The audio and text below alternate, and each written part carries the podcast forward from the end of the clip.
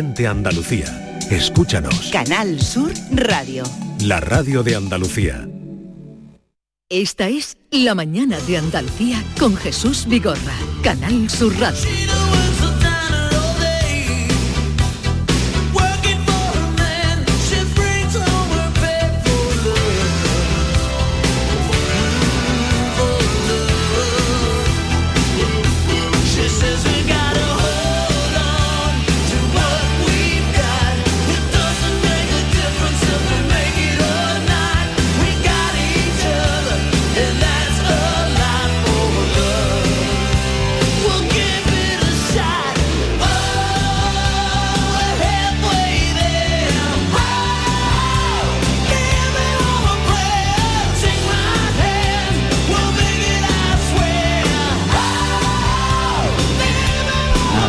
Ah, te gusta, ¿no? ¿Te gusta? me encanta, me encanta. No sé dónde la ha sacado. ¿Cómo que dónde, la, dónde la ha sacado? Ahora contaremos. Hemos recibimos con esta música a Feli Modroño, que es nuestro invitado, ya les anunciaba que vendría para hablar de la ciudad de la piel de plata hemos abierto con Bon Jovi, pero podríamos haber puesto eh, a Spring, a Los Secretos, a Aute, el himno del Atleti, porque hay mucha música en esta novela. Feli, bienvenido, buenos días. Buenos días, encantado de estar aquí otra vez Norma, con vosotros. Eh, hola. encantada, Feli. Buenos días. He disfrutado. He disfrutado. He disfrutado con la música y con la novela. Ah, Ideal para darse un beso en la boca, ¿no? ¿O qué? Por partida doble. Es ideal para darse un beso en la boca o después de darse un beso en la boca. Poner... Bueno, cualquier motivo yo creo que es bueno para besarse, ¿no? Y si escribo novelas, pues... Para, poner la música, digo. Fenomenal. Ah, era la música. ¿Y en qué estaría yo pensando? Eh, Bea también está con nosotros. Hola, Félix, ¿qué tal? Eh, vamos a hablar de, la última novela y nos contaba Feli que justamente al empezar, eh, que hoy hace siete años que dejaste eh, el banco. Tú trabajabas en el banco, tenías un puesto muy considerado, director de, O sea que tenías ya eh, una carrerita hecha en el banco. 25 años en el Y lo dejó todo por la literatura. Sí, bueno, eh, uno comete locuras a lo largo de su vida y, esta fue una de las más bonitas que, hice. Me arrepiento mucho de no haberlo hecho antes. Ah. me alegro, me alegro de que sea así, porque lo otro sería, en fin, haber ido a, lamentarte y, me alegro que hayas. Él dijo el banco. Eh, y había escrito ya algún título, pero mm, fue, mm, llevas ya nueve libros, ¿no? Nueve novelas, sí, sí, efectivamente, efectivamente. De todas maneras te, iba, te voy a decir que todavía a veces tengo pesadillas con que tengo que volver al banco. Esa es una de mis pesadillas recurrentes y, la verdad que cuando me despierto digo, uff, menos mal, menos mal, ¿no? Porque la banca no está ahora como para, como para muchas alegrías, ¿no? Nunca lo estuvo, pero, pero yo creo que cada vez peor. Te fuiste en buen momento. Sí, fui a irme yo, trabajaba en el Banco Popular y hundirse el banco, no sé si tuvo algo que ver. se fusionó, se fusionó. Bueno, no, cuando bueno, más, más que fusión fue, eso yo creo que tiene una novela. Eso, eso, yo creo que esa historia yo creo que tiene una novela también. Cuando te vas del banco, ¿tenías publicado solo La sangre de los crucificados? No, no, no. Ya, había ganado el premio Ateneo en el año 2014. Eh, yo me fui al banco en el año 2016, con lo cual, no sé, yo creo que llevaba ya como cinco novelas. El, premio lo ganaste con Secretos del Arenal. Con Secretos del Arenal, esa novela tan, tan sevillana y a la que tengo tanto cariño. Yo creo que sin duda una de las mejores novelas. Eh, bueno, mm, vivió muchos años en Sevilla, como les decimos. Eh, Félix Modroño todavía tiene cierta vinculación y ha contado la transformación industrial de Bilbao a través de tres momentos importantes. El primero fue a principios del siglo XX, durante la Belle Époque, y lo retrató en la ciudad de los ojos grises en el año 2012. Luego plasmó el cambio social a raíz de la guerra civil en la segunda novela, La ciudad del arma dormida. Y en esta tercera, de la que vamos a hablar, la ciudad mm, eh, de eh, la piel de plata, eh, habla de la gran transformación arquitectónica que sufre Bilbao con la caída de toda la industrialización y la llegada, mm, también el inicio del terrorismo, el terrorismo en los años del plomo y luego la inauguración del Museo Guggenheim. Sí, bueno, digamos que es la novela de, mi generación, esa novela que, yo viví. Eh, yo soy nacido en, Vizcaya y, crecí en, esos años complicados, ¿no? hijo de inmigrantes castellanos, al igual que otros muchos miles de, chavales que llegamos allí en la margen izquierda de la ría.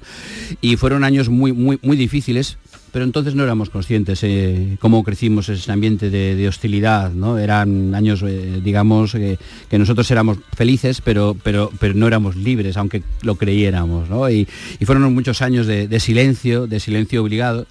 Eh, bueno, yo, yo mismo, cuando tenía 14 años, presencié un, asesinato cuando salía del, colegio y vi como, como de una furgoneta se bajaban dos tipos encapuchados y ametrallaban a, a un chaval que se acababa de subir en su coche, que había ido a comer con, mi vecina, ¿no?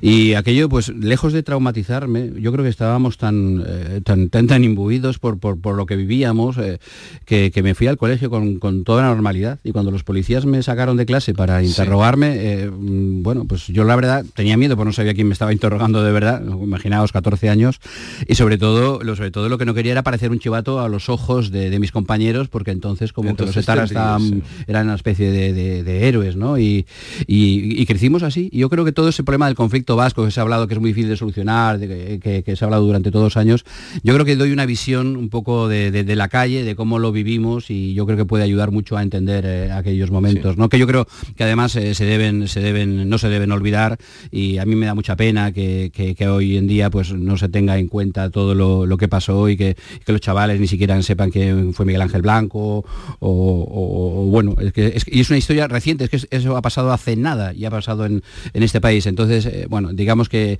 la ciudad de, la piel de plata es un ajuste de cuentas con, ese pasado, con mi infancia, con mi adolescencia, con mis silencios. Bueno. Eh, cuentas cómo se decidió construir el museo, que ese museo que cambió no solo Bilbao, sino eh, hubo una época que toda ciudad mm, capital de provincias quería tener, con cierto número de habitantes, quería tener un Guggenheim, el efecto Guggenheim que empezó a reproducirse. de la relevancia del Guggenheim en una ciudad como Bilbao a principios de los 90. El Guggenheim vino a cambiar el rumbo de la ciudad. ¿Qué sería, qué hubiera sido de Bilbao sin Guggenheim? Bueno, la, verdad es que, que, supuso un efecto de mimetización de todo el entorno, eh, que, que, Bilbao apostara y que le saliera bien, porque se dieron una serie de circunstancias que cuenta la novela que, que yo creo que no se pueden volver a repetir, que la Fundación Guggenheim eh, eligiera Bilbao cuando, cuando podía haber elegido cualquier otro sitio del mundo para, para, su museo, se dieron, fue una, fue una serie de carambolas, de suerte, que, el director de la fundación se le trató bien las bodegas allí riojanas, que fueron a comer al Baserre Maitea y fuera de eso, y que sobre todo la hacienda vasca tenía dinero y claro, la Fundación Guggenheim, ¿eh? Fundación Judía, eh, donde había tenido ya un traspiés en Viena, dijo dinero, Bilbao, pues... Que no le salió porque aquel museo no tuvo aquí la relevancia ninguna comparada con el... No, no, no, no, no, se, llegó a, no se llegó a no se llegó a construir porque... No, me estaba hablando ahora del que tiene en, eh, en Praga tiene uno también. No, es un edificio de Geri, pero no es de la es un edificio, es un efectivamente un edificio de Geri. No, tú lo has dicho bien, ha habido muchas ciudades en el mundo que han intentado reproducir el efecto Bilbao y no, y no lo han conseguido. la importancia del museo fue ya no solo como valor arquitectónico, el presidente de los decanos eh, americanos dijo que, era el, monumento más importante de nuestro siglo, eh, no tanto ya como su importancia, como, como todo lo que representó para la ciudad y esa transformación que es que es increíble, los que conocisteis o conocimos ese Bilbao sucio, gris, marrón, maloliente de los años 80, verla ahora es que parece, parece otra ciudad. Es que además llegó en el momento justo, porque la industria estaba ya en decadencia todo lo que era la siderurgia. Era eh, lo que tú dices, es que yo tengo las imágenes, yo lo he visto. Industrias abandonadas, yonkis, en las naves. Ahí entró, la, ahí entró la heroína, por ese lado también. Brutal, brutalmente. Para una manera de aplacar también, un poco de aplacar esos ánimos revueltos que habían y esa realidad entre ETA, entre el GAL, en fin.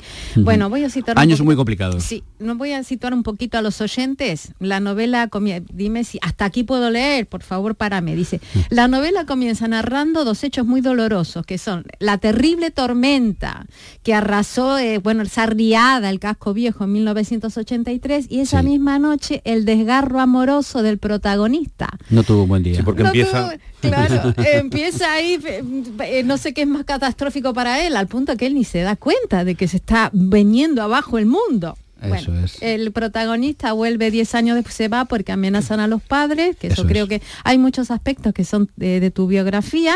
Vuelve 10 años después, el Guggenheim ya viene como ingeniero, por amor se mete a, no es un detectivesca la novela, pero sí se mete a investigar como un detective en un tema bastante callado, que es el de los niños robados durante el franquismo.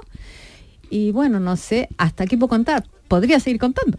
Porque la novela te atrapa. Lo has resumido muy bien sin, contar realmente nada, ¿no? Eh, la verdad es que lo has dicho muy bien. Eh, Alberto es un investigador de circunstancias que se dedica a investigar esa niña robada un poco eh, como método para acercarse a la mujer que le gusta, ¿no? Es un detective de circunstancias. Sabes que en Bilbao ligar no es muy complicado, es bastante complicado, es bastante difícil. Y entonces uno de los sistemas que se le ocurre a Alberto dice, bueno, pues a ver si investigando por aquí tengo suerte y tengo una excusa para acercarse a, la hija de su jefe, que enamorarse de la hija de tu jefe tampoco parece una buena idea en principio, ¿no? Mm. Pero bueno, ahí está, ahí está Alberto. Alberto es ingeniero que viene a trabajar al Museo Guggenheim, de ahí la, la importancia que tiene y el nombre de Isarbe ya sale en la ciudad de los ojos grises. Y en la ciudad del alma dormida. ¿Por qué aparece nuevamente Isarbe? Eh, yo creo que eh, en mis mujeres, las, mujeres en mis novelas, eh, las protagonistas, digo, en estas novelas de la trilogía de Bilbao, son un poco la representación de la propia ciudad. Arancha, que es la chica que, que, le deja ese primer día de las inundaciones de la Riada, representa un poco al Bilbao que se fue, al Bilbao antiguo, al Bilbao de las tradiciones. Eisarbe, que es la chica azafata, cosmopolita, moderna, representa un poco a la nueva Bilbao. Entonces, para mí, las Isarbe realmente, para mí Isarbe es Bilbao a lo largo de la trilogía. Eh, me gusta, por eso me refiero siempre a Bilbao en, femenino, porque, porque yo creo que, que, que ella representa la propia ciudad de Bilbao y a veces la describo de manera igual, de manera similar tanto la ciudad como, Isarbe. ¿no? Isarbe obviamente es el hilo conductor de la trilogía y habrá que leer las novelas para saber exactamente qué, representa Isarbe en, en, ellas. ¿no? ¿Y por qué has tardado tanto en escribirle a, Bilbao? ¿Comenzaste en Sevilla? Sí, evidentemente porque estuviste aquí viviendo unos años, pero sin embargo lo has postergado muchísimo, Félix. Bueno, realmente, realmente para mí cada vez que escribo sobre Bilbao me supone un desgaste emocional bastante importante. Entonces de una novela a otra sí que han pasado, incluso escribo novelas eh, por medio y, ya más allá de la documentación histórica, física a través de las hemerotecas, pero sobre todo tirar de recuerdos, de emociones, de imagínate, ¿no? Mi madre murió hace, hace 12 años, eh, hay mucho de ella en, mis, en todas mis novelas, entonces a mí me supone un desgaste bastante bastante duro. Y, la verdad, cuando he terminado La ciudad de la piel de plata, la he visto publicada, me he quedado como muy tranquilo. Ya me dice, ¿estás feliz? ¿Estás contento? Digo, no, estoy como muy sereno, digo, como si hubiera, como si tenía algo ahí dentro que, lo he sacado y afortunadamente eh, está que todo al alcance de todo el mundo. ¿Y tú te verías alguna vez viviendo allí? Es que me gusta tanto ir. Una buena respuesta. Es que yo digo que es mi amante, porque digo es amante porque es que yo disfruto, cada vez que voy a Bilbao disfruto, aunque vaya todas las semanas, pero es que me encanta y, entrar en Bilbao me, parece maravilloso. Entonces yo no sé si, si viviese allí eh, perdería el gusto por, por ir. Lo, disfrutaría de otra manera seguramente. Y un poco a colación de esto, cuando Alberto llega a Villalpan, Villalpando, que, es, su, claro, pueblo. que es su pueblo, tu pueblo, digamos, dice, una planta no puede absorber las sustancias necesarias para vivir en tierras diferentes. Y los trasplantes continuos terminan por debilitar las raíces. Al aparcar el coche delante de la casa de sus padres, supo que se pasaría la vida buscando su identidad. Es un poco lo que dice, me imagino. ¿Tú, ¿de, dónde de dónde eres? ¿Cómo, ya, pero depende de quién me pregunte. ¿Dónde tiene la depende, ah. depende, depende de quién me pregunte. Evidentemente soy un vasco, hijo de zamoranos, que he vivido en toda España, que tengo una hija muy sevillana, eh, aunque haya nacido en Málaga, y, realmente he vivido en Cantabria muchos años y prontito me voy a vivir a San Luis Potosí, México, con lo cual eh, soy un ciudadano de, soy bastante nómada y es verdad que, que las raíces es complicado, es complicado. Me siento desarraigado normalmente cada mundo. Pero tú mm, has dicho solo un poco de todo lo que te han movido. Sí, sí, sí. ¿Tu hogar dónde está? ¿Dónde está mi amor? o sea, no tienes ahora mismo hogar. Ahora mismo no, no, no, no tengo hogar. Eh, no sé ni dónde tengo que poner las lavadoras y tengo ropa en varias casas distintas y la verdad es que ahora mismo, a día de hoy, 7 de diciembre de 2023, eh, mi vida personal está un poco como alterada. Yo digo a mis 58 años, menuda estabilidad. No sé qué he hecho a lo largo de mi vida para, para estar así, pero, pero literariamente eh, me enriquece. Eso es verdad. Entonces yo a la hora de crear personajes, a, crear, a la hora de crear historias, digamos digamos que, que mi bagaje personal, mi vida emocional, eh, me, me ayuda mucho a, a ello. ¿no? Porque hay, Eh, perdona, sí, otra pues sí, frase sí, sí. que dice, los pensamientos son consecuencias de lo que vivimos, lo que leemos y Eso lo es. que viajamos. Lo has resumido perfectamente. Eso, eso, yo, yo, así, yo así lo entiendo. Mm. De lo, de lo que comemos también, ¿eh? El protagonista, el- Alberto, del que hablamos, investiga el robo de una niña por amor. Y, Sí. y- y tú qué... ¿Hasta dónde llegas por amor? Bueno, yo por amor me, me voy- eh, yo tengo pánico a volar y he estado este verano dos veces ya en México. ¿Eh? O sea que os podéis, os podéis imaginar, he cruzado el charco cuatro veces este, este verano y, y nada, yo supongo que el amor es lo que nos mueve de verdad y descubrir un amor bonito es, eh, es, es- maravilloso, la verdad. Es, es, y, independientemente de la edad que, que se tenga, ¿no? Pero cuando se te llega de, de verdad, eh, realmente cuando, yo creo que tu vida mejora y ves otra perspectiva, eres más alegre, más feliz, ves, ves los, eres mucho más positivo a la hora de enfrentarte a las cosas. Y bueno, yo espero no escribir un chiclite en mi próxima Pero- novela, o sea, que porque tal, Por eso tal vas a México ahora. Por eso me voy a México, una temporada bastante larga con billete de ida y, Y no de vuelta.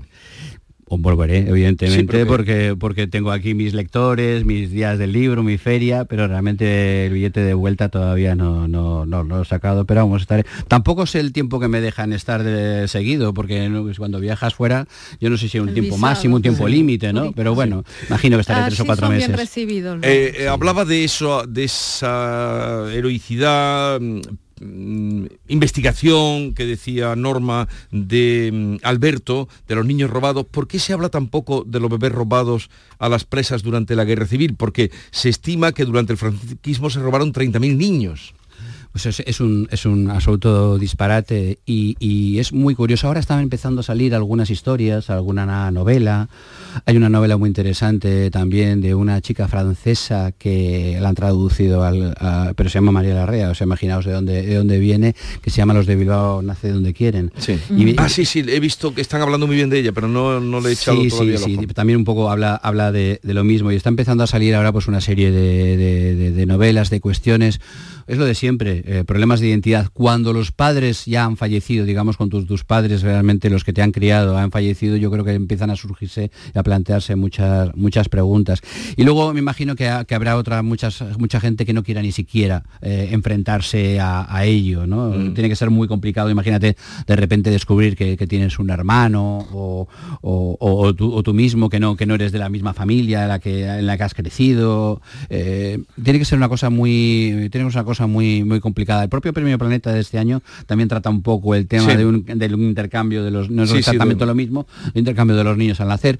Eh, entonces ese, ese problema identitario no es tan fácil de afrontar, yo creo. Eh, hay que estar muy, muy seguro, muy maduro de uno, muy seguro de sí mismo para, para descubrir, para querer descubrir la verdad, Y, ¿no? y parece increíble que, que las monjas fueran cómplices o, fu- o- o hicieran la vista gorda, que existiera una sorpantera blanca. mm, eh, Bueno, Que es el nombre de... eh, claro, de, de- de- nombre real, ¿eh? que existió, Es una- es- Existió la es- sorpantera Oh. blanca. Sorpantera blanca existió realmente en la Pero no cárcel se de llamaría, no se llamaría No, la pantera. llamaban Eso- así, la la llamaban llamaban pantera. La llamaban las presas, la Claro. llamaban sorpantera, Sorpantera blanca. Sorpantera- la- la o sea que ese presas. personaje está inspirado en un personaje real. No, no, totalmente. Ya te digo, yo lo que, lo que hago con mis novelas es recrear la realidad y ahí meter solamente unos poquitos personajes míos de ficción, pero todo el entorno procuro que sea real y la monja que, que la, que la asistió, o sea, la monja que... estructura. que ta- ta- luego estuvo, y el médico también estuvo... Mira, el- el- lo, lo del problema de la... eh, eh, hay que tener en cuenta que cuando escribimos una novela histórica tenemos que ponernos en el lugar y en la piel de entonces. No es lo mismo, no es- el contexto, el contexto no lo podemos juzgar como estuviéramos a día de hoy. Y las monjas realmente creo que la mayoría de ellas pensa- que, que actuaron pensaban que lo estaban haciendo como tenían que hacerlo, ¿no? Quitar mm, niñas de una familia de familias eh, republicanas rojas, eh, ateas, y meterlo en una familia católica. Para ello yo creo que lo, lo veían desde ese punto de vista y pero yo estoy seguro de que tenían, no tenían ningún cargo de conciencia al hacerlo, todo lo contrario, creía que estaban estaban haciendo bien, ¿no? Entonces hay que ponerse también en el lugar de... Pero había torturas también, ahí tampoco una tortura es una tortura. Bueno, eran muy malas, ¿eh? eran muy malas. Hay un, hay un documental, yo aconsejo a gente que, lo vea, sobre las mujeres en Saturrarán, que es brutal, todo lo que sufrieron, todo lo que sufrieron, eh, pero cómo, cómo llegaban a meterlas en cárceles de castigo, con, en, invierno, con el agua llegándoles por la cintura durante meses y cómo algunas eran capaces de, sobrevivir, ¿no? E incluso cuando estando embarazadas las cargaban con latas de, pintura por la playa para caminarlas como, como Salia, ¿no? Dormían en... Eh, es increíble el poco espacio que tenían para dormir pegadas unas a las otras, eh, eh, de lateral, ni siquiera podían tumbarse boca arriba, ¿no? Durante, durante años. La verdad que fue una, represión la que hubo allí en el, en el franquismo, la que yo conozco, la del País Vasco, muy, muy triste, muy dura, ¿no? Eso explica también luego muchas cosas, muchas, muchas ¿Te costó conseguir esa información? Eh, no, no, realmente no, porque estaba. Hay, hay, hay testimonios de presas eh, todavía, ya han muerto, pero algunas incluso he visto entrevistas de ellas cuando vivían y, hay, y hay, una tesis eh, doctoral al respecto. Entonces, no, la documentación esa no, no, no, Yo creo que hay tantas cosas que no se quieren saber, pero que están al alcance de todos. Pero bueno, yo como novelista histórico y que procuro ser riguroso, me permito. Novela histórica contemporánea, que es como tú la defines. Sí, realmente es, es, historia, es historia y su historia y, una manera bonita y, rápida y entretenida de, aprender también, ¿no? ¿Y es verdad que ETA amenazó el estudio de Frank Gehry? Bueno, eh, Frank Gehry recibe una carta eh, diciendo, no se sabía muy bien la procedencia, diciendo que lo que estaba haciendo estaba en contra de los intereses del pueblo vasco. Y el, Museo Guggenheim. Eso es. Y la Fundación Guggenheim en Nueva York también recibió esa misma carta eh, de, dudosa procedencia. Eh, también hay que tener en cuenta que había muchos colectivos culturales que estaban en contra mm. del, museo, porque pensaban que esas partidas presupuestarias iban en detrimento de la pequeña cultura como también realmente así fue. Jorge Oteiza fue uno de los que encabezó, el famoso escultor, el que encabezó el, eh, el abanderamiento contra el Guggenheim y luego su obra ha estado expuesta en el museo. Así que fíjate... Y es abrir las puertas al mundo, ¿no? También, por lo que la eh, cultura no tiene puertas y a ellos les encantan Pero las sobre todo la, amenaza fuerte del Guggenheim se descubren unos papeles que, que llegan a manos del consejero de Interior, Atucha, al que me lo encuentro en la presentación de Dolores Redondo en, Bilbao que, y, coincide y me eh, acerco. la tormenta eh, esa es la misma tormenta en la que la que trató o no la, misma, la misma tormenta, la misma tormenta de la que hablamos. El año del diluvio. De, una, de la misma tormenta de la que hablamos en su casa una noche cenando hace unos años. Eh, estuvimos hablando precisamente de esa tormenta. antes de que lo hubiera escrito ella y antes de que lo hubieras escrito tú. Efectivamente. No sé si me recuerda un poco la canción de los secretos con Sabina, ¿no? que cada uno, pero ella tiró una novela negra magnífica y yo hice una novela histórica. ¿no? Pero había mucho barro, mucho barro. Había mucho, barro. Perdón, te he cortado. Bueno, entonces en la presentación de la novela no, sí, me encuentro, me encuentro con, Atucha y le pregunto realmente, porque tenía dudas sobre el atentado que hubo ah, justo antes de la inauguración del Guggenheim, tenía dudas de si iba dirigido al día de la inauguración o si se iba a, lo que pretendían estallar la bomba tres días antes. No, no dice, no, me dijo el día de la inauguración porque en unos papeles que ellos descubren eh, de un piso franco de, un comando de Tarra en, las arenas, ah, hay, una, una, orden clara de, que dice hay que derribarlo todo, hay que echarlo todo patas, a, patas ese atentado iba contra el Museo Guggenheim. Ese atentado iba contra el Museo Guggenheim, que ya estaba en el punto de mira desde su propia construcción. Sí, sí, eh, y además eh, hubiera atravesado las bombas, hubieran atravesado la propia fachada del museo y hubiera llegado hasta adentro, ¿no? Y, realmente, bueno, fue una suerte que, que, que, un China lo, detectara, lo, descubriera, eh, aunque ello le, costó la vida. Me da mucha pena cuando se ve la placa, de la gente se hace las fotos delante del pupi, del museo, que vea Plaza Chema Aguirre y nadie sepa quién fue Chema Aguirre, que fue realmente el China que, evitó el atentado el día de la inauguración del museo en el 97, ¿no? Pero fíjense. Todo eso está en esta ciudad, yo preguntaba antes, digo, la ciudad de la piel de plata, eh, esa piel de plata es el titanio, ¿no? Son... Eh, es el titanio que también se descubrió por, casualidad. Efectivamente, sí, sí. Se descubrió por casualidad. Pues eh, entren en esta novela, está publicada en Destino, pero antes vamos con el cuestionario que Norma Guasaúl ha preparado para Félix Modron. Cuestionario binario. Poder de decisión. Señor Modroño, le voy a someter un breve cuestionario para conocerlo un poquito más, aunque nos ha dado muchas pistas. Cuestionario que he venido a denominar La ciudad la lleva a cuestas. Comenzamos. Si tuviera que elegir, leer o escribir. Leer. ¿Borra mucho o escribe del tirón? Eh, escribo el tirón, no me cuesta muchísimo borrar nada. El eh, nombra al, arquitecto noruego Svirr Fenn, que dice, los museos representan las catedrales del siglo XX, al ser grandes espacios espirituales concebidos para la trascendencia y el recogimiento. Pero usted, ¿de qué es más? ¿De museos o de catedrales? De museos. ¿Calimocho en Bilbao o chupito de tequila en San Luis de Potosí? Sin duda. Chupito en vaso, en vaso de copa, por favor. Los chupitos son para extranjeros. Los, los, mexicanos bebemos el tequila. Eh, Veo que las raíces las tiene tenías que, haber, tenías que haber incluido ahí eh, una manzanilla en el arenal de Sevilla.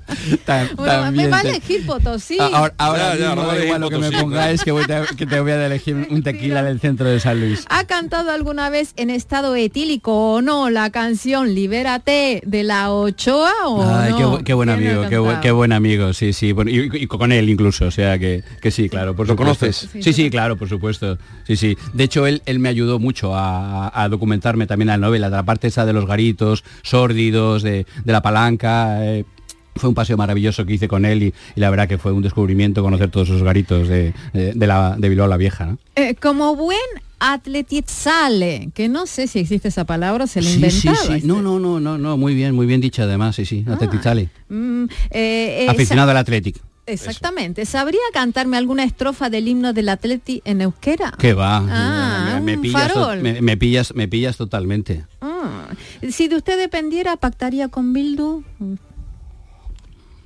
Uf, eh, no.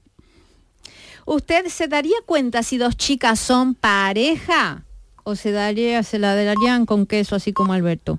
Ah, yo no, yo no creo que sea importante realmente.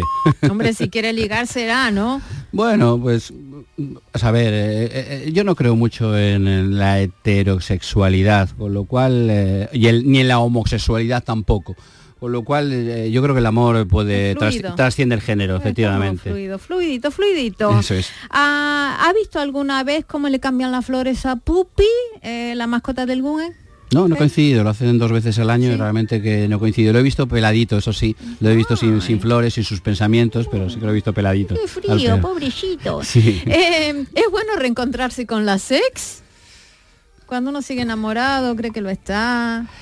Bueno, las SES yo creo que hay que tener una buena relación con ellas porque al final son vínculos del pasado y, una relación amistosa siempre está bien, amistosa. Lo digo por Alberto, anda que no se mete en líos. El bueno, pero Alberto es que pobrecito, de lo bueno, me, representa a mí yo creo, pero en otra época. porque usted es como ya, ¿no? Como Sartre y la Beauvoir o un poquito ya que va a ver, que lo nombra también. Yo he pasado por todas las etapas amorosas que se pueden pasar. He, estado, he sido desde poliamoroso y ahora soy un monógamo convencido. y para terminar, mientras se haga y no se haga un estudio sobre el tema, dígame, eh, ¿el gusto por el picante tiene algo que ver o no con el sexo? yo creo que no tiene ningún fundamento científico, pero, pero yo siempre que pregunto a una chica si le gusta el picante o no para saber luego realmente qué tipo de hasta dónde llega la, el picante está relacionado con la picardía. Yo creo que, empíricamente yo creo que sí, pasa que desde luego no hay ninguna universidad que me avale todavía. ¿no? el picante está relacionado con la picardía. que si pide una guindilla se vuelve loco. es un buen punto. Cuando hay una gilda digo, vamos bien, vamos bien.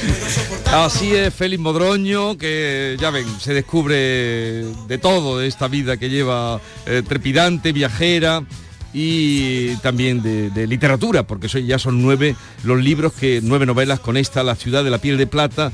Eh, gracias por la visita, mucha suerte en esa estancia en México, de allí supongo que vendrás con otra novela.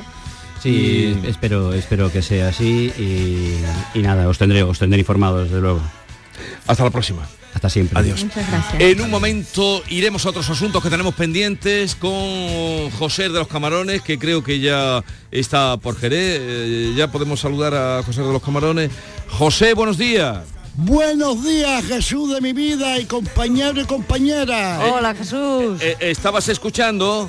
Sí, está escuchando la versión de, de, este hombre. Félix, de Félix Modroño. Dice que cuando una mujer pide picante, que ya encuentra que hay... ¿No? ¿Has dicho que va a haber picardía? Sí, picardía, y es verdad. ¿Y tú qué piensas de eso? Yo pienso bien, porque cuando una mujer es, eh, es picantona, ya está buscando los bajos pero, fondos. Pero no tiene que ver que sea picantona con que pida picante. Bueno, pero es que si es picante lo que está buscando son los bajos fondos. ¿Y qué son los bajos fondos, José? Lo- no lo me bajo- responda. lo No me responda. No, no, no, no, no, no, no. No entro en... Dime, dime. Que, bueno, los bajos fondos son las partes más, más, más delicadas que La tenemos parte el hombre delicada. y la mujer. Escúchame, ¿y si pide El alma. y si pide una tortilla de camarones? Entonces hay que, entonces hay que ir a San Lucas a comerlo. Vale, y ya el viaje ya... ta, ta, ta. Bien, José de los Camarones, que está por aquí como cada jueves, y también le voy a presentar a otro artista que hoy viene a ofrecernos ya algo de ambiente navideño. Enseguida se lo presento.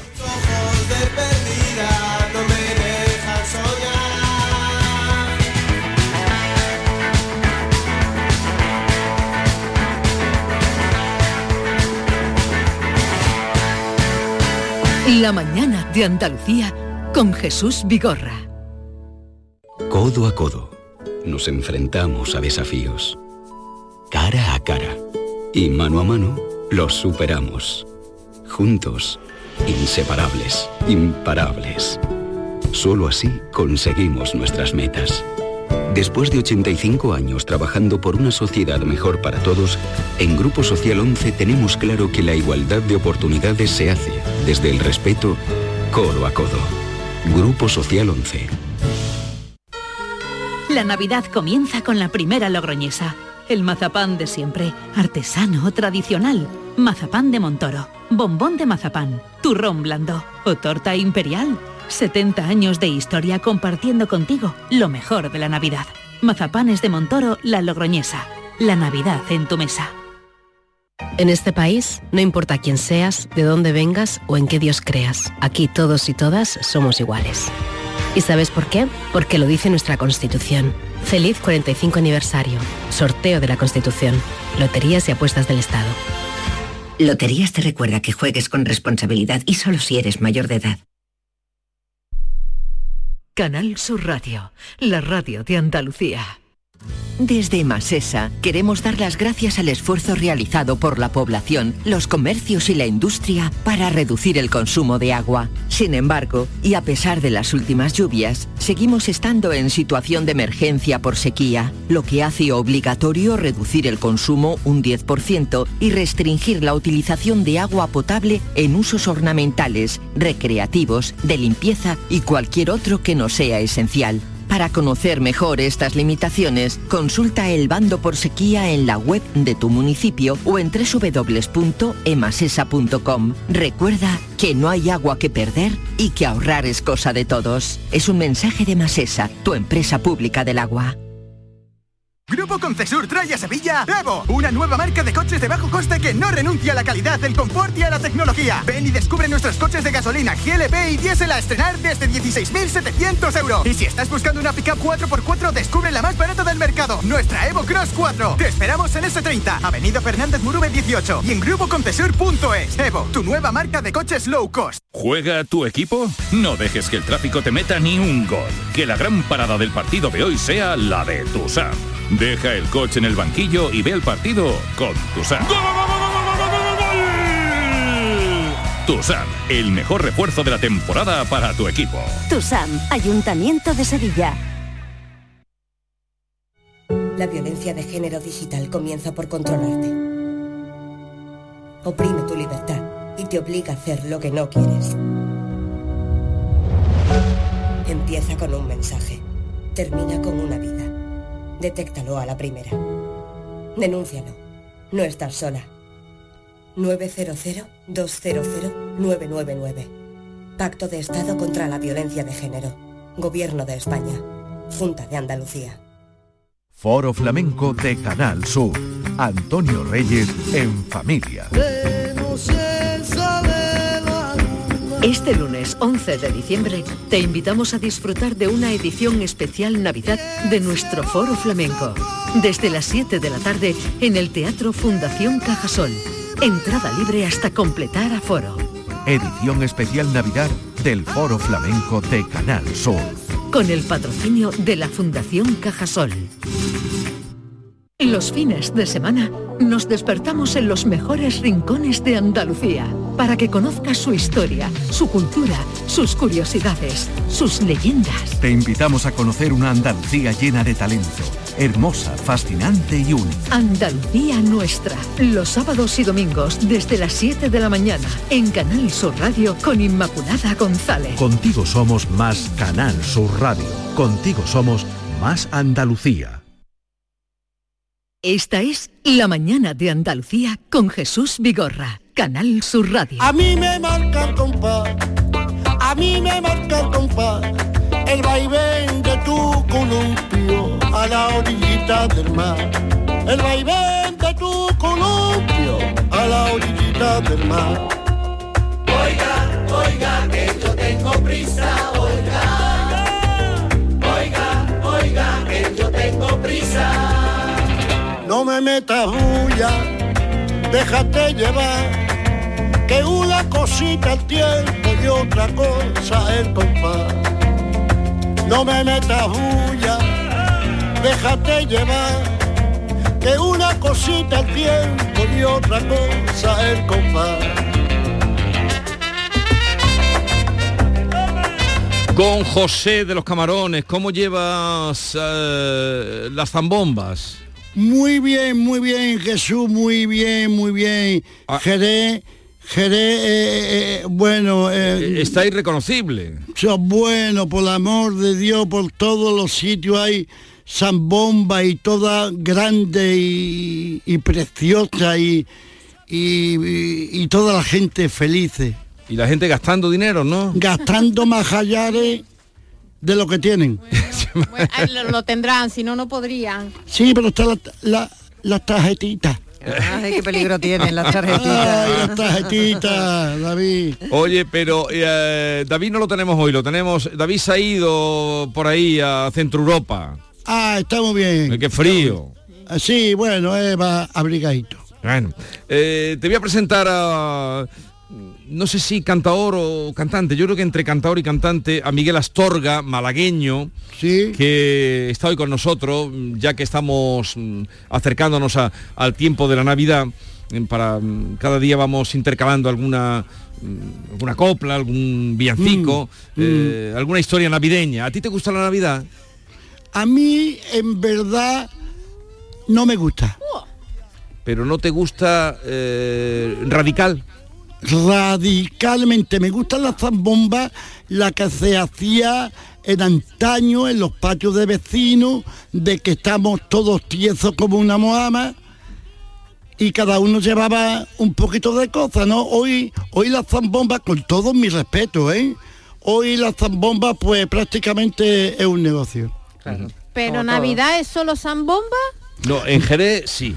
Bueno, Sí. o, o se ha convertido ya en un reclamo que me dicen que está eh, lleno, sí, sí, un reclamo importantísimo para el turismo. Pero sí. ¿cómo eran? Cuéntame, cuando tú eras niño en esa Sí. casa, ¿cuántos erais vosotros? Nueve erais, ¿no? Sí, éramos nueve eh, en un patio de vecinos que nos juntábamos 300 y pico. Sí. Y allí, y todos tiesos como Mohamed, dices tú. Como Mohamed, ¿Y, y- y qué era una zambomba entonces? ¿Y Allí, cuándo se hacían? u- Una zambomba, pues, bueno, dos meses antes. dos meses antes y nos comíamos por lo menos 35 kilos de polvorones. Bueno, dine- dinerito para polvorones si había por lo menos. Sí, ¿no? que había. Entonces cada uno pues aportaba, aportaba lo, Lo que lo que podía. podía, ¿no?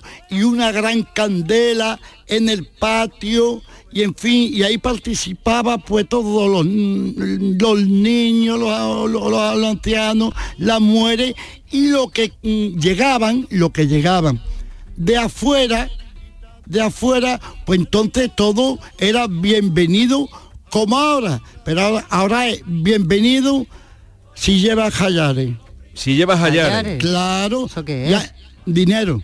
Eso, eh, Ahora iremos hallares. a hallares. Esa palabra no nos la habías dicho todavía, la- No, no, esa no, palabra no. en romano. Eso entonces entonces entraba y lo compartíamos todo y nos íbamos de casa eh, en casa cantando. Pero se hacía en los días previos a la Nochebuena o, o así también en todo el mes de diciembre. Sí, bueno, eh, noviembre y diciembre ya estamos ya estoy cantando. Ya, ya. Pero también eso cuando, cuando tú eras chico. Claro, pequeño, yo, siete, ocho, nueve años, ¿eh? Ya, bueno, ya, la zambomba era muy, muy, muy distinto. Y gracias a Dios no faltaba ni gloria. Yo no sé cómo nos apañábamos, como no, no nos apañábamos, que ahí no faltaba ni, bueno, ni balizó. ¿Balisó qué? Tampoco sé. Cerdo cocino. Ah, balisó es cerdo. Ja- Eh, jamón- eso es. Había jamoncito entonces. Jamoncito, sí, sí, sí. Y quesito bueno. faltaba Vamos a saludar a Miguel Astorga, que dice así. Sé que todo el mundo sigue ahí, porque lo siento así. Sé que la música sigue pensando en mí y el amor sigue acordándose de mí, porque lo siento así. Ay, lo que la vida, un sueño y fantasía. Y hoy te quiero confesar que por ti quiero cantar. Y esta rumba tan alegre que dice, dime lo que quieres que te cante por Navidad. Dime lo que quieres que Miguel Astorga, buenos días. Buenos días, ¿qué tal? Desde Málaga, desde Málaga nos Desde llega Málaga. eh, esta rumba navideña que has creado ahora, ¿no? Sí, la verdad es que la hemos hecho para esta fecha. Bueno, la, eh, una rumbita esta me la regaló eh, mi gran amigo eh, Lunar González, que tiene una discográfica en Tenerife, aunque él es de Jerez, tiene una Sí. discográfica en Tenerife, se llama Innovación Music, y me lo regaló en 2018 y es un tema que hablaba del amor, del agradecimiento a, la gente que nos apoya, ¿no? Y, bueno, y, yo se lo regalé a mis seguidores también, pero esta, esta, esta temporada de Navidad pues se nos ocurrió pues que el amor, la fe son una temática muy navideña y hemos hecho una versión pues que, habla el agradecimiento al público y que además le, le pedimos pues, le, le cantamos porque que a Navidad también, ¿no? Y bueno, y lo hago junto a mi niña que está ahí conmigo, Nayara Astorga. Ah, Nayara, a la que le dedicas una canción, ¿no? Sí, em, bueno, hay- eh, quiero puntualizar que yo realmente soy cantador flamenco, ¿vale? Sí. Lo que pasa es que en esta ocasión este es el único tema que he hecho de fusión. eh, y bueno, y en esta ocasión pues Lunar me regaló este tema y, y yo lo, también hago fusión, ¿no? En mi trabajo diario. Pero yo el, el disco que tengo de Tenor Presente eh, es de, es- es un Flamenco, disco de sí. flamenco Por- puro. por Y- eso- y, efectivamente dedico una canción a mi niña Nayara. Una canción por caracoles. Esta. Esta, vamos a escuchar un poquito.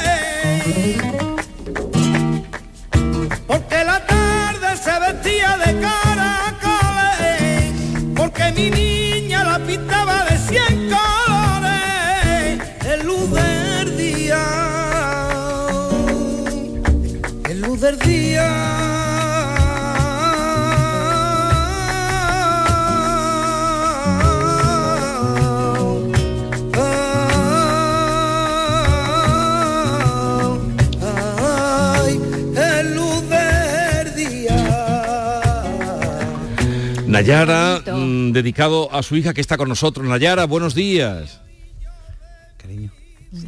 Nayara. Que es muy chiquita, tiene siete años. No me ve, eh, pero, pero Hola. me oye. Hola, cariño. Nayara. Hola por aquí. Hola. Uy, qué seria. Ah, claro, no, de pronto una voz. Eh, bueno, pues tenemos a un cantador, eh, eh, José de los Camarones en Jerez, tenemos a Miguel Astorga en Málaga, nacido en el barrio del Carranque. Eh, José, Miguel, os podéis saludar, ¿eh? Hola José, encantado compañero. Hola, buenos días, corazón mío. Te estoy escuchando la, la rumbita y, y los caracoles de, de, de la niña, Nayara, preciosa. Gracias. Gracias. Yo también lo admiro mucho, tío, a usted. Eh, Conozco su trabajo, lo admiro mucho. ¿Conoces el trabajo de José? Sí, sí, sí, lo conozco. Y, y, me gusta mucho. Además yo estoy trabajando también un nuevo trabajo en, una línea parecida. Eh, la verdad que me gusta mucho. ya estaba yo trabajando y escuché que José estaba haciendo este proyecto que, estaba defendiendo y, me gusta muchísimo, la verdad. Bueno, pues lo que queríamos era hoy, estamos en ambiente navideño, esa rumba que ha salido un poco de tus cánones flamencos y has traído precisamente a tu niña para que cante contigo, ¿no? Sí, bueno, eh, Nayara que en el tema canta conmigo, efectivamente. Eh. Y, bueno, y, a lo mejor nos hace una cosita, que está un poquito asustada. es muy chica, tiene, tiene siete añitos, muy ya, una cosa está rodeada porque en el videoclip estaba rodeado de su familia, en ambiente, y ahora está palo seco la pobrecita con su papá con unos cascos en las orejas. Eh, pues cuando tú me digas, escuchamos la rumba, ¿eh, Miguel? Perfecto. Cuando tú me digas. ¿Estáis ya preparados? Estamos preparados. Lo que pasa que, que guitarrista no hemos traído. Estamos ah. mi niña y yo aquí a palo seco, pero vamos, que un poquito de compás lo hacemos. Bueno, un poquito de compás, un poquito compás y José también se animará eh, a la hora del compás. No me metas Papi, ¿seremos capaces de hacer mi vida? Por supuesto. ¿El estribillo? No, venga, anímate, cariño mío. Venga. Venga, ¿hago, hago yo el estribillo y entras tú en tu parte, cariño? ¿Sí? Venga. Venga. Dime lo que quiere que te cante por Navidad. Dime lo que quiere que te cante por Navidad. Dime lo que quiere que te cante por Navidad. Eso es. Dime lo que quiere que te cante por Navidad. Sé lo difícil que es saber vivir. De ser fuerte y aprender de ti. ¡Ole, Nayala!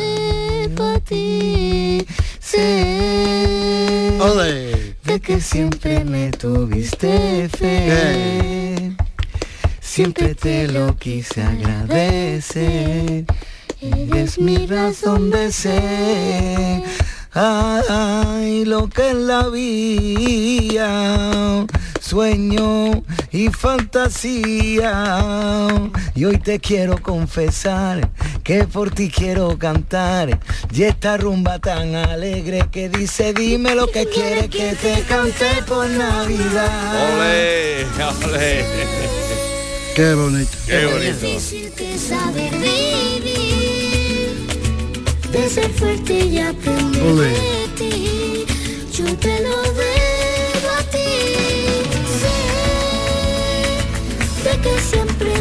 Me ha emocionado. Sí. Sí, me encanta pues díselo. Eh, pues me encanta cómo cantas. Muchas gracias. Dale, gracias, cariño, me te ha dicho que canta muy bien.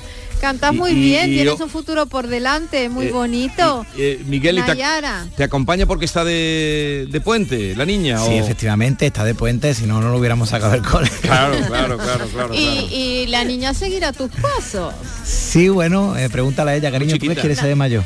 Habla. A ver, Nayara. Mm, bailarina. Bailarina. Bueno, ¿de qué? ¿De flamenco? ¿De qué?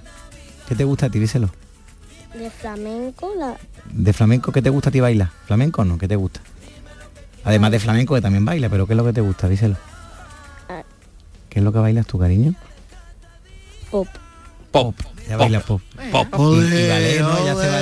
Te va a torcer el camino como con el pop a ti también. Cada vez vas a empezar a hacer más fusión. Digo, mi padre no va a desheredar, mi padre que es súper flamenco, le encanta y, no va a desheredar los dos. ¿Tu padre, tu padre es muy flamenco. Sí, mi padre, si yo la afición mía me viene de él, ¿no? Él, él, por cierto, ha publicado eh, un libro de letras flamenca, mm. ahora mismo recién publicado, se llama Miguel Astorga también, yo me llamo como él, y, bueno, y, él pues ha publicado este, este libro ahora que si buscáis Miguel Astorga pues lo podéis ver en todas ¿Y el título cómo es? Pues el título, mmm, no me acuerdo. La fuente del jubilar. La fuente del jubilar. La fuente del jubilar. Cuando se arranca no me veas. Anda como conoce el título de su abuelo. Anda, que se va a olvidar del título de su abuelo, ¿eh? Anda, anda, anda. Es que mi abuelo un poquito pesadito con el libro. es un bicho, es un bicho. Qué arte tiene. Qué arte. Yo hago muchas letras de mi padre. Mi padre escribe muy bien. Sobre todo populería, a mí me gusta mucho todos los palos, ¿no? Pero populería pues es lo que está más de moda, es lo que más hacemos para divertirnos. Sí. Y, la verdad es que yo hago muchas letras de, de tiene letritas muy bonitas. Oye, José, y Sí. en- entonces eh, a las zambombas participas tú en alguna o, o En ninguna. no gustela? No, no gustela, no me gustela. Ahora eso sí, cuando cuando voy, bueno, eh, también es porque tengo motivo, ¿no?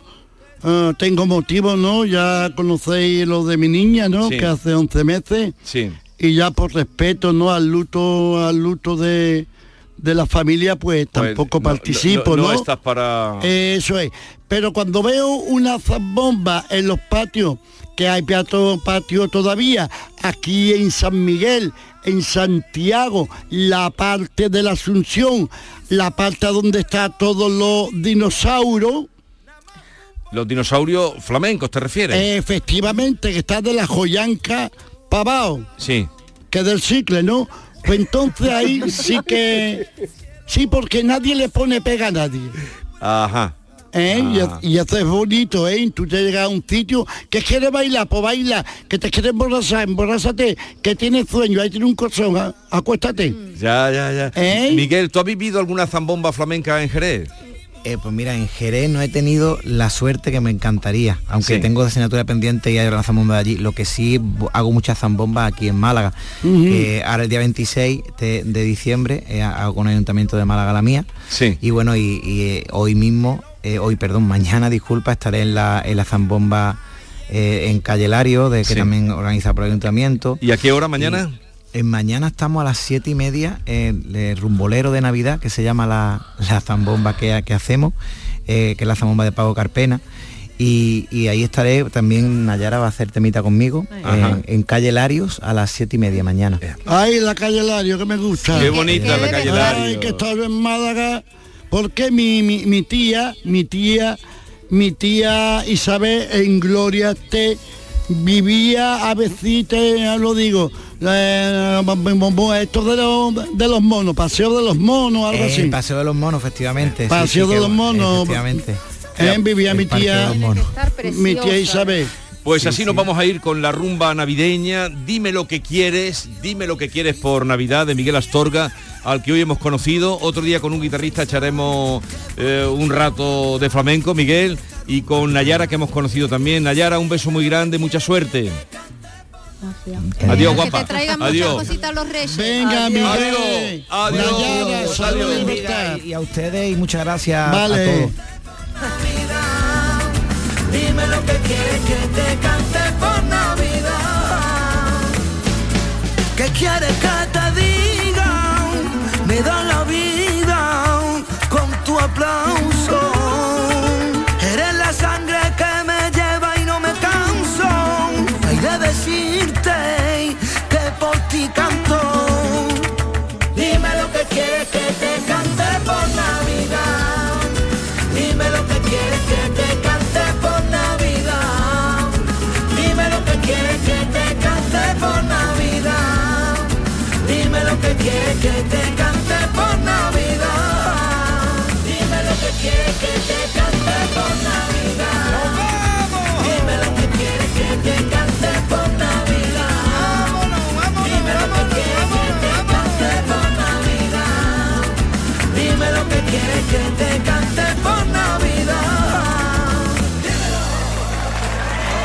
La mañana de Andalucía con Jesús Vigorra. Si abres el libro del bien vivir por la página 9 podrás leer la siguiente reflexión. La felicidad no te la dan los metros cuadrados. La felicidad te la dan aquellos con quien los compartes.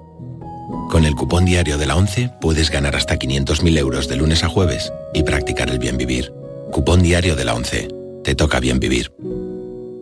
A todos los que jugáis a la 11, bien jugado. Juega responsablemente y solo si eres mayor de edad. La Navidad comienza con la primera logroñesa. El mazapán de siempre, artesano, tradicional. Mazapán de Montoro, bombón de mazapán, turrón blando o torta imperial. 70 años de historia compartiendo contigo lo mejor de la Navidad. Mazapanes de Montoro, la logroñesa. La Navidad en tu mesa. Canal Sur, la radio de Andalucía. Niño, tráeme algo fresquito de la nevera. Pero papá, si esto está más caliente que el queso de un San Jacobo. ¿Nevera rota? Aprovechalo. Las ofertas de verano de Tiendas El Golpecito y consigue por fin la nevera que mereces. Tiendas El Golpecito. Electrodomésticos nuevos, son y sin golpes o arañazos, más baratos y con tres años de garantía. En Alcalá de Guadaira y Utrera. 954-100-193. www.tiendaselgolpecito.es La diversión te llama sin remedio. Saborea cócteles únicos, vibra con la música y grita de emoción con los partidos más épicos en Sin Remedio Premium Cóctel. Ven a conocernos y no te quedes sin tu reservado. Calle Arcos 33 Los Remedios. Los regalos, la ilusión, las luces. Es la Navidad de Sevilla Fashion Outlet. La Navidad está llena de emoción y tu destino de compras favorito también. Vive una Navidad llena de sorpresas en Sevilla Fashion Outlet. Ven, y esta Navidad estrena Fashion Outlet. Centro de Implantología Oral de Sevilla, CIOS, campaña especial 36 aniversario. Implante, pilar y corona, solo 600 euros. Llame al 954 22 22 60 o visite la web ciosevilla.es. Estamos en Virgen de Luján 26, Sevilla. Recuerde, solo 600 euros. ¡Ho, ho, ho! Llegó la Navidad y en el Centro Comercial Los Alcores lo celebramos con nuestro calendario de Adviento. Participa en nuestras redes sociales del 3 al 24 de diciembre. Hay un sorteo cada día. Consulta todos los festivos de apertura y eventos de Navidad en ccalcores.com. Además, te envolvemos tus regalos gratis. A92, salida 7, Alcalá de Guadaira, a Sevilla. Centro Comercial Los Alcores. Mucho donde disfrutar. En este país, tienes derecho a que tu intimidad personal esté protegida dentro y fuera de tus redes sociales. ¿Y sabes por qué? Porque lo dice nuestra Constitución. Feliz 45 aniversario. Sorteo de la Constitución. Loterías y apuestas del Estado. Loterías te recuerda que juegues con responsabilidad y solo si eres mayor de edad. Soy Luis Lara y te recuerdo que como siempre en la medianoche de los domingos te esperamos en el show del comandante Lara para divertirte y hacerte sonreír después del deporte. Y los domingos, a partir de la medianoche, el show del comandante Lara. Contigo somos más Canal Sur Radio. Contigo somos más Andalucía.